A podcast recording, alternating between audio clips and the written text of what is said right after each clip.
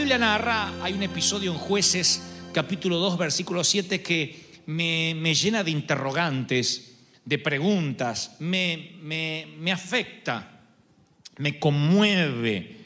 La palabra es me moviliza cada vez que lo leo.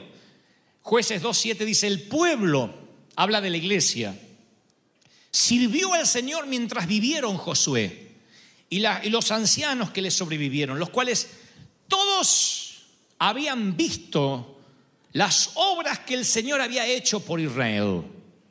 Todos habían visto. Y el pueblo sirvió a Dios porque habían visto las obras. Pero esa generación murió.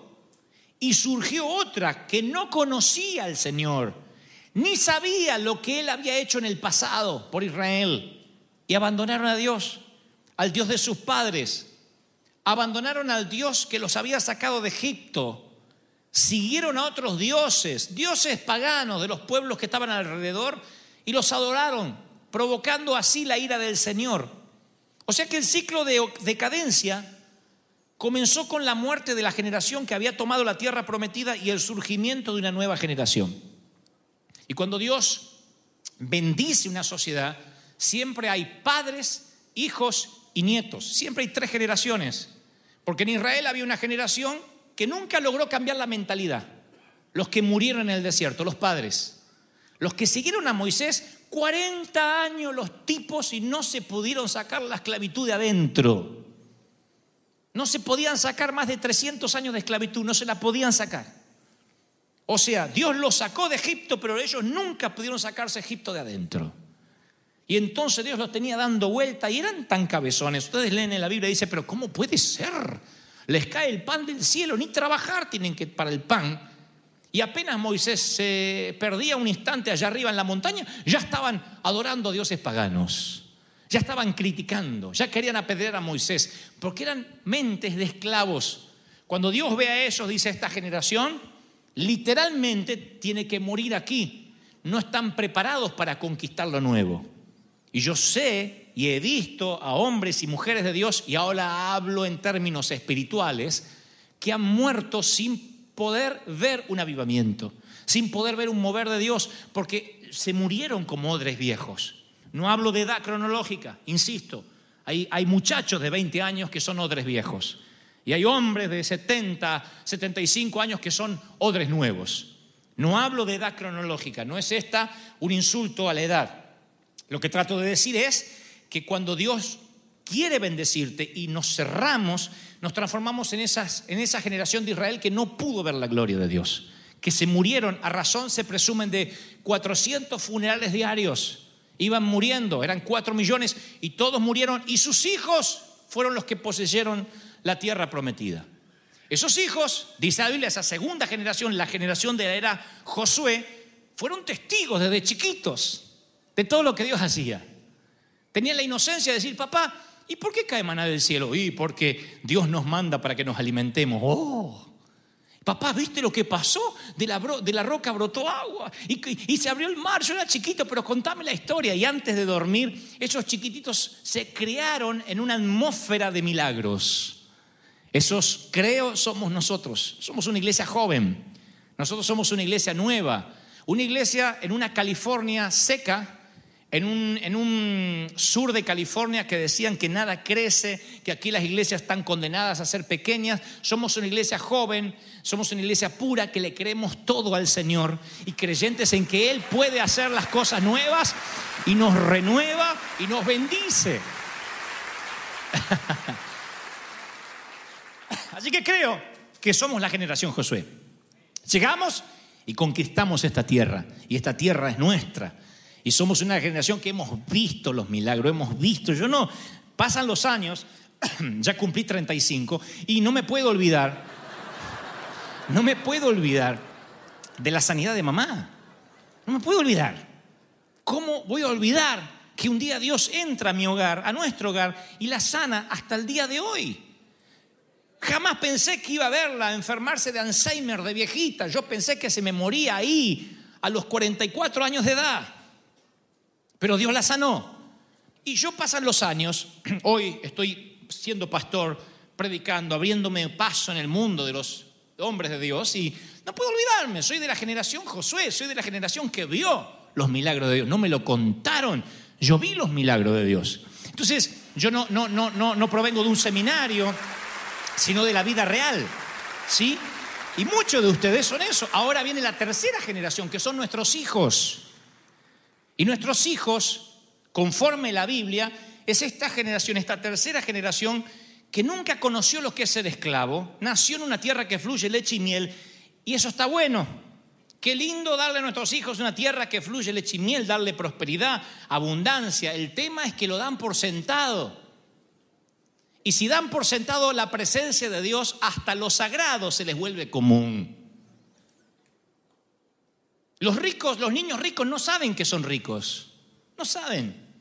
Los niños ricos dicen, quiero una PlayStation, ahora quiero una Xbox, ahora quiero, y el padre va y le regala, le regala. Y él cree que a todos los niños les pasa eso. Hasta que un día se choquean con el mundo real. Él cree que todos los niños suben a una limusín con los vidrios polarizados, cree que todos los niños andan con seguridad. los, los hijos de los reyes no saben que los demás no son hijos de reyes. Dan todo por sentado. Por lo general, si no tienen buena terapia, salen al mundo como que el mundo les debe algo. Y esa es nuestra responsabilidad con la tercera generación, porque es una generación que no conoció por experiencia propia lo que significa ser salvado por Dios. Nunca, algunos de nuestros hijos nunca tendrán conciencia de lo que es ser salvado por Dios. Y cuando voy a la Biblia, uno dice, bueno, pero son nuestros hijos, yo los crío en un ambiente espiritual. El tema es que la Biblia habla de hijos de Dios y nunca habla de nietos de Dios. Y los nietos de Dios no existen como tal ni como figura metafórica, ni como figura espiritual. Dios no tiene nietos, Dios no es abuelo de nadie. Dios es padre de todos, pero no es abuelo de nadie. Dios no es abuelo de nadie. ¿Qué hacemos o qué hacen los abuelos? Le dan a los nietos lo que los padres no le dan. Unos dulces, unos caramelos, le hacen comer todas las porquerías que mamá no le quiere dar de comer. ¿Qué hacen los nietos? No importa, la AU me va a dar. Y eso es lo que pasa con los nietos espirituales no se comprometen, no diezman, no ofrendan, no oran, no buscan a Dios. No importa, a mí Dios me va a dar porque es mi abuelo y Dios no es el abuelo de nadie. Dios es padre. Y Dios quiere tener con sus hijos relación de padre e hijo. Y no le importa cuál sea tu apellido. Tu papá puede ser un gran predicador o un gran delincuente. Dios quiere tener intimidad con cada uno. Por eso me preocupa esta generación. Por eso me preocupa que nuestros jóvenes empiecen a dar por sentado la presencia de Dios. Y crea que presencia de Dios hay en todas las iglesias, que cualquiera que se una ya ora y cae la gloria. Y no es así. La presencia de Dios es un regalo que Dios le da a ciertas personas, a cierto pueblo. Y los nietos de Dios creen que lo han visto todos. Porque recuerda, tus padres si tienes padres cristianos, pelearon batallas que tú no peleaste. Tus padres fueron salvados de una esclavitud que tú nunca experimentaste. Y es un engaño imaginar que tú no necesitas tanto a Dios como lo necesitaron tus padres. Y que nos acostumbremos a esto. Y creo, se lo he dicho más de una vez, cuando más sabemos de Dios, parece que menos adoramos. Por eso el Señor dice, sean como niños, sean como niños.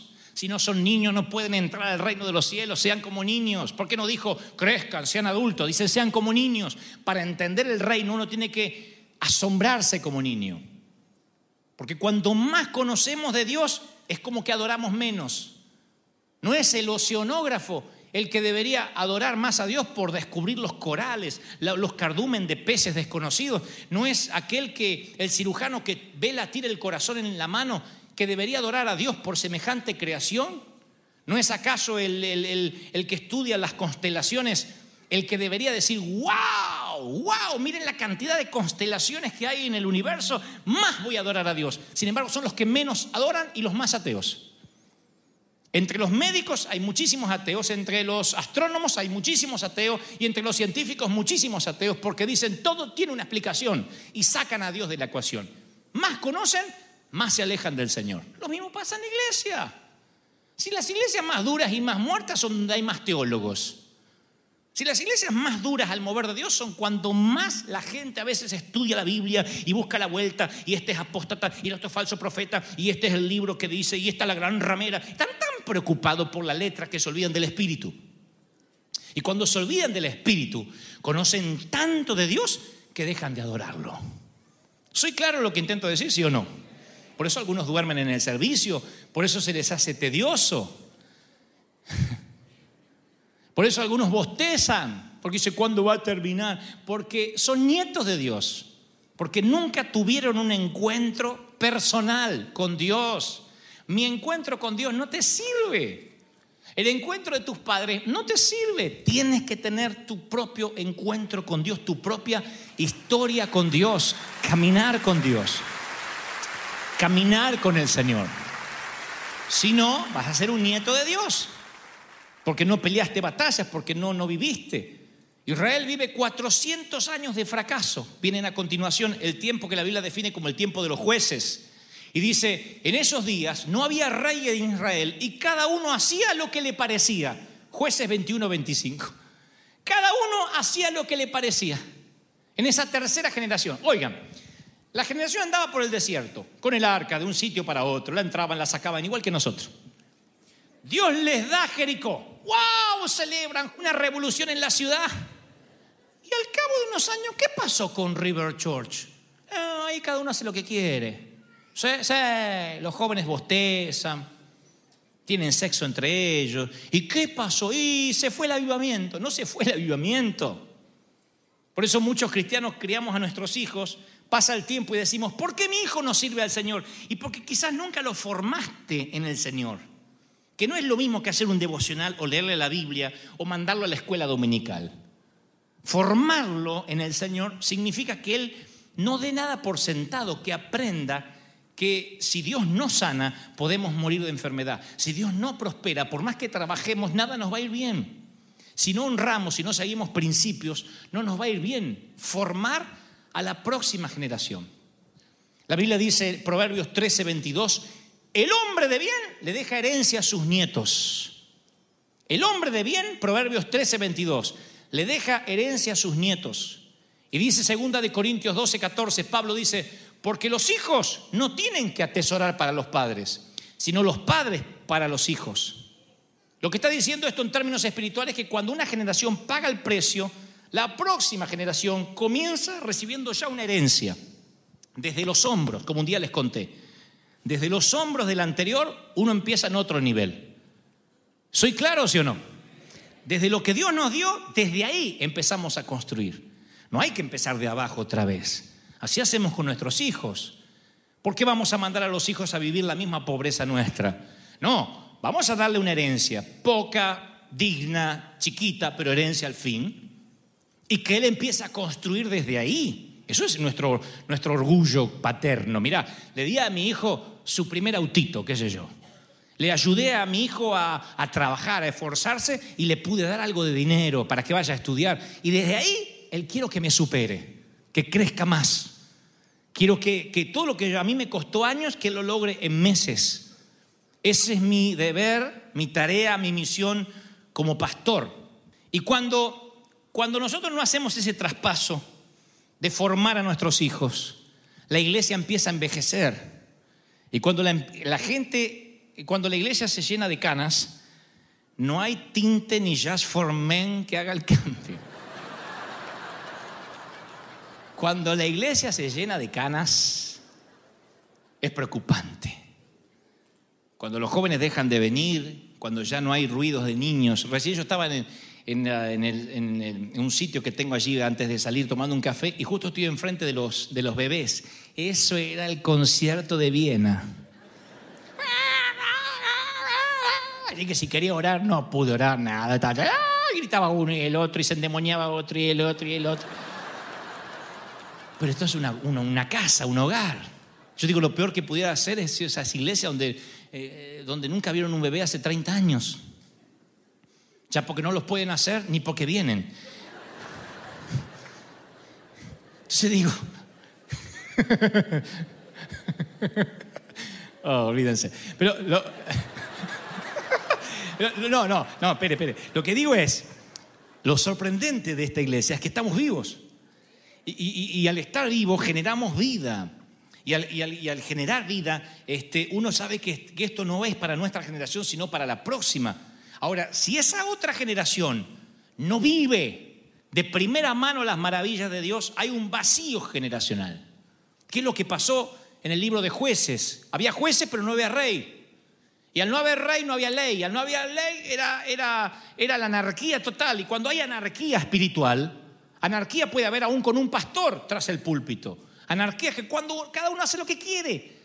El Espíritu Santo no trae convicción, no hay, no hay gente arrepintiéndose, no hay santidad. Y cuando eso empieza a pasar, hay un vacío generacional. Suceso sin sucesor es un fracaso. Podemos vivir días de luna de miel con el Espíritu Santo. Si en 15 o 20 años perdemos a nuestros hijos, o, están en la droga, o están divorciados, o están en alcohol, o en sexo promiscuo, habremos perdido la batalla. Por eso es- este es el tiempo de disfrutarlo y también de beber todo lo que podamos para transmitir. Yo trabajaré hasta el último día de mi vida para que lo sagrado no se vuelva común. Siempre digo, es nuestra tarea hacerlo todos los días, no dar nada por sentado, no dar nada por sentado a nadie, no estar seguro de nada ni de nadie, sino todos los días trabajar en lo que Dios te manda hacer. ¿Me siguen, sí o no? Todos los días. Pero Dios tiene una solución, se las voy a dar y para culminar. La solución es que Dios le dice, cuando Israel estaba por entrar a la tierra, luego de 40 años le dio una instrucción, dijo, hazte cuchillos afilados y vuelve a circuncidar a los hijos de Israel. Josué 5.2. Dios le da una ley, una ordenanza a Josué. Le dice, hay muchos de ustedes que son nietos, que no me conocieron, nacieron en el desierto y no están circuncidados. La circuncisión era el pacto de Dios con su pueblo. Los niños se los circuncidaban, era un pacto, era, era mostrar que había una relación con su Dios, era parte, era un lugar en las zonas íntimas del hombre donde se separaba lo que simbolizaba la carne, representaba la circuncisión un corte en aquellos lugares ocultos, que siempre donde los hombres necesitan un corte espiritual, en los lugares ocultos, en los asuntos secretos. Y Dios le dice, quiero que vuelvas a circuncidar a todos aquellos que no están circuncidados, quiero que traigas una nueva santificación, porque no estoy dispuesto a perder una generación. Quiero que hables con los hombres de tu congregación y aquellos que están estancados en la niñez, pero no en la niñez espiritual, sino en la niñez carnal, que son niños, que no son sacerdotes, que no son sacerdotes del hogar, que sus hijos ven que se quejan de los diezmos, que llegan tarde al servicio, que sus hijos ven que no quieren congregarse, que sus padres viven discutiendo. Esos hijos se van a perder a menos que esos padres se santifiquen. Trae una nueva circuncisión, trae una nueva palabra para ellos para que sean santificados. Dios dice, hoy quiero que vuelvan a las bases, que haya un nuevo pacto, un compromiso con Dios que nunca nos apartaremos de Él, que amaremos al Señor, no importa si naciste en el desierto o recién te sumaste a la iglesia. Dios dice, hay un corte que tienes que hacer, hay un corte con las cosas que te atan, con las cosas que no te dejan subir a, un nuevo, a una nueva dimensión, a un nuevo nivel. Y eso es lo que el Espíritu Santo nos está pidiendo hoy, para que no se pierda la próxima generación. Otra vez que vuelvan a las bases, que recuerden por qué están, que recuerden que yo los redimí, que recuerden que yo los traje con un propósito. Porque si olvidan el propósito, van a perder a la próxima generación. Y si Dios nos permitió estar cerca del querido doctor Schuller, es para que algo hayamos aprendido algunos de nosotros. Que puedes tener un gran mover del espíritu a nivel nacional y puedes perderlo de la noche a la mañana así, sea tu edificio redondo o de vidrio. Algo tenemos que aprender. Cuando Dios te permite estar en un funeral y la viuda te dice, se murió chupando vino, aprende algo. No sé si se entendió la metáfora. Claro, y, a veces no aprende nada. Vamos decimos, ¿y de qué murió tan joven? Y lo vemos al muchacho ahí de 40 años en el cajón. Y no, no hacía ejercicio y comía hamburguesa y tuvimos que pedir doble cajón porque no hay cómo cerrarlo de la panza. ¿Algo? Que aprendas algo. De los funerales se aprende. Algo tenemos que aprender. De las muertes de la iglesia, algo tenemos que aprender. Decir, Señor, a ver cómo puedo evitarlo. Y esto es algo que tenemos que aprenderlo para nosotros y para los hijos. Hay aquí gente separada, divorciada. Bueno, el casamiento es la unión de dos agendas hacia un solo destino. Pero a veces te tuviste que divorciar, te tuviste que separar, la cosa no anduvo. Y como pastores yo entiendo de que hay personas que ya llegan divorciadas, otras que el matrimonio está irremediablemente roto, que también lo dice la Biblia, no la doctora Polo, y está allí. No, porque algunos dicen,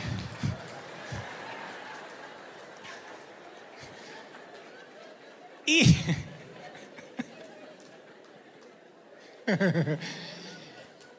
y tal vez no puedas salvar la relación matrimonial porque pasaron muchas cosas y, digas, bueno, todo está perdido, ¿qué hago yo? ¿Soy acaso la parte relegada de la iglesia? No, tus hijos no merecen convertirse en las víctimas inocentes de una guerra. No puedes permitir que se pierdan los retoños porque todos los años habrán sido en vano, tanto dolor no tendrá sentido. Si el sueño del príncipe y la princesa no funcionó porque el matrimonio se disolvió, bueno, tus hijos son la profecía. Tus hijos es lo que hay que salvar. La Biblia dice que es posible sacar una buena semilla de un árbol muerto.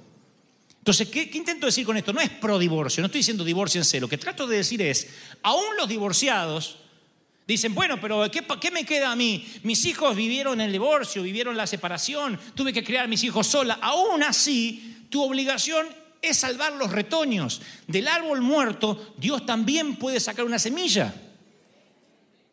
O no hemos conocido predicadores que han sido frutos de una violación.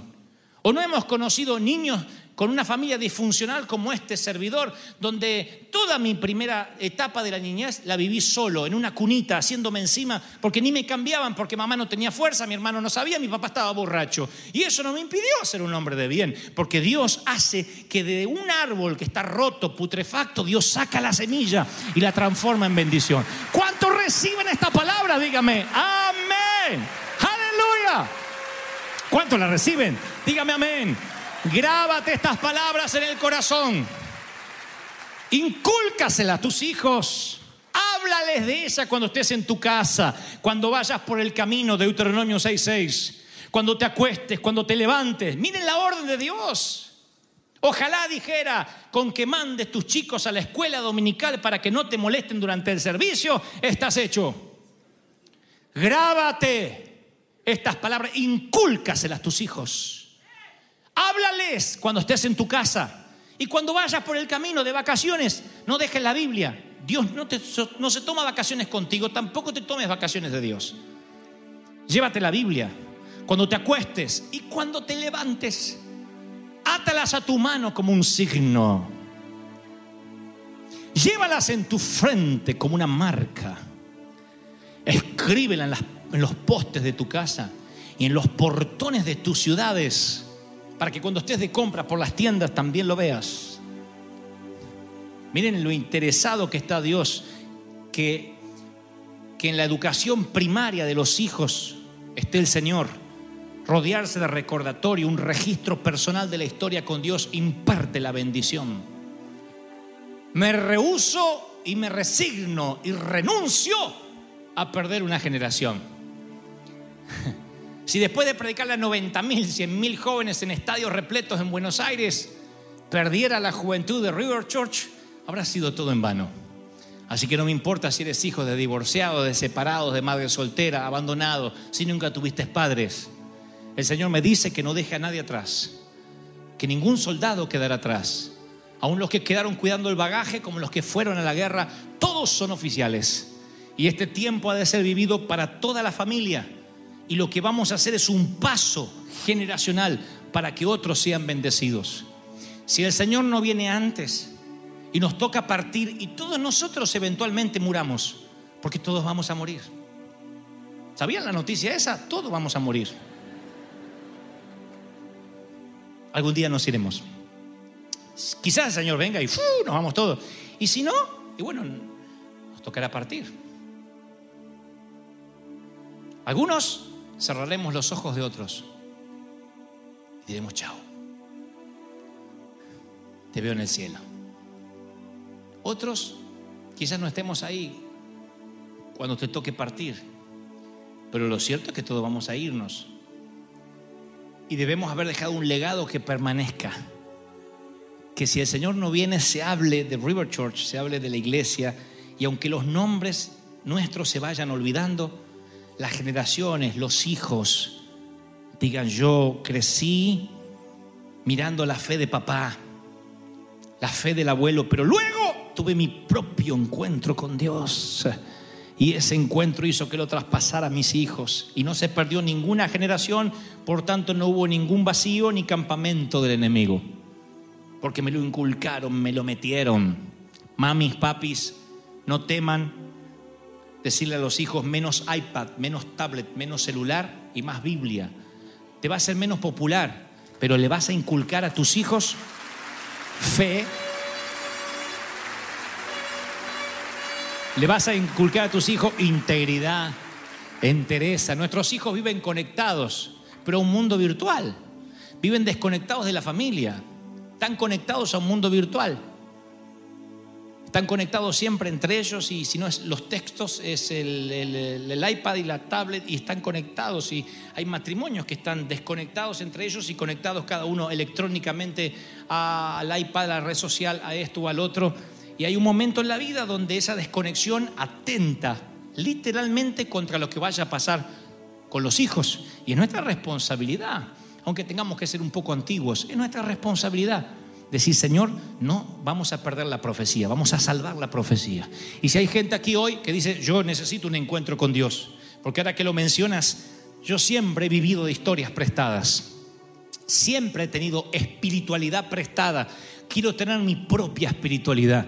Esta es la mañana en que Dios va a tener un encuentro contigo, va a salir a tu encuentro, te va a bendecir, te va a tocar y el Señor te va a cambiar. ¿Cuántos lo creen? Dígame amén. Vamos, aplaudan al Cordero de Gloria, al Señor de señores. Dios ha hablado esta mañana. Dios ha hablado